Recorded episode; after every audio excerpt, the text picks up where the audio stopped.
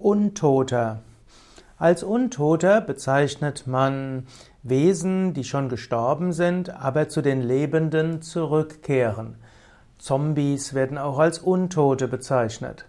Wenn also jemand gestorben ist und dann in einem Zwischenreich sich befindet, zwischen Leben und Tod, können sie zwischendurch in die Welt sich sichtbar machen und dann wieder zurückkehren in die Feinstoffwelt. Im Yoga würden wir von erdgebundenen Geistern sprechen, den sogenannten Pretas.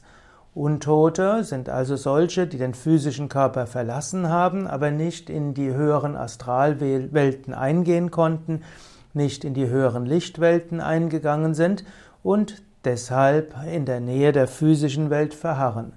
Diese Untoten sehen dann das, was es auf der physischen Welt gibt, sie hören es, sie haben gleiche Wünsche wie vorher, aber sie können diese Wünsche nicht erfüllen.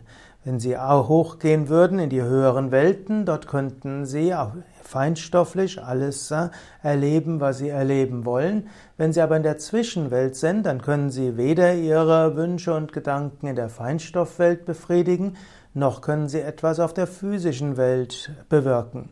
Und dann lernen die Untoten ihre Prana, ihre Energie, ihre Lebensenergie so zu steuern, dass sie doch etwas in der physischen Welt tun können. Zum Teil können sie auch Prana von der physischen Welt sich holen, um dann mit Menschen in Kontakt zu treten und ihnen manchmal zu erscheinen.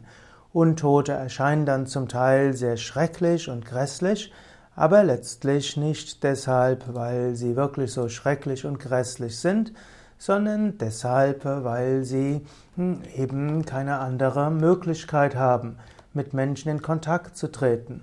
Untote sind meistens arme Seelen, die selbst nicht wissen, was sie genau tun sollen und wie sie es schaffen können, wieder in die höheren Welten hinzugehen. Und so ist es angemessen, den Toten letztlich Lebewohl zu sagen, und ein Totenritual zu geben, vielleicht ein, ihnen Energie zu schenken, so dass sie dann in die höheren Welten wieder eingehen können. Untote sind letztlich erlösungsbedürftige Seelen, denen man Energie und Kraft schenken kann.